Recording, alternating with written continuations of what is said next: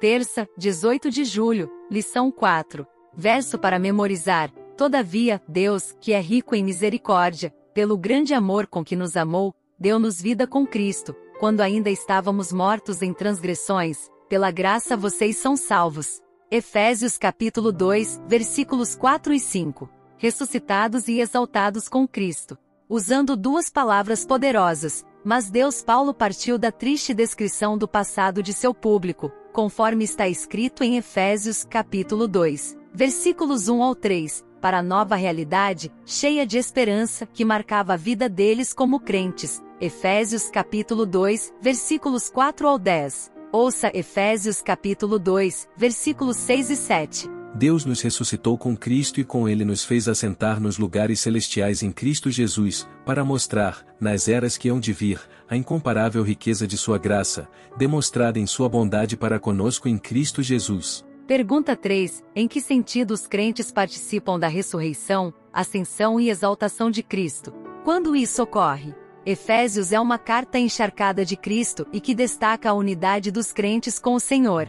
Paulo estende esse tema ao empregar três verbos compostos para revelar a verdade impressionante de que, por meio das iniciativas de Deus, os crentes participam de importantes eventos da história da salvação que se concentram no Messias, Jesus. São eles: 1. Deu-nos vida juntamente com Cristo. 2. Juntamente com Ele nos ressuscitou. Paulo provavelmente empregou essa expressão para indicar a participação dos crentes na ascensão de Cristo ao céu. 3. E com Ele nos fez assentar nas regiões celestiais. O que significa que os crentes participam da exaltação de Cristo no trono do cosmos. Eles são coexaltados com Jesus.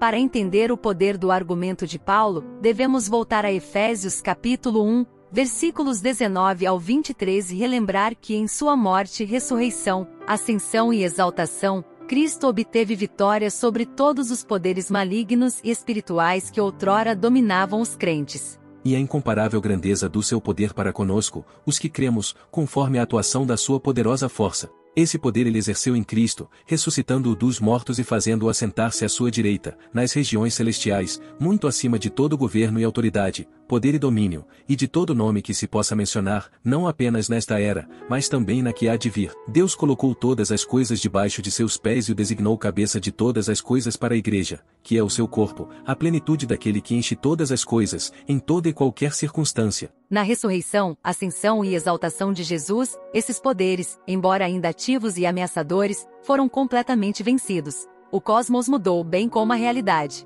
Os crentes não são meros espectadores desses eventos, mas estão envolvidos neles de forma pessoal e profunda. Temos vida juntamente com Cristo, fomos ressuscitados e exaltados com Ele. Isso abre uma nova gama de possibilidades para nós. Temos o direito de passar de uma existência dominada por demônios para uma vida de abundância espiritual e poder nele. Deus não nos deu espírito de covardia, mas de poder, de amor e de moderação, conforme está escrito em 2 Timóteo, capítulo 1, versículo 7. Os versos do estudo de hoje ajudam a entender essa passagem. O próximo tema da lição será abençoados para sempre por meio da graça. Reserve um tempinho e ouça. Deus te abençoe. Até lá!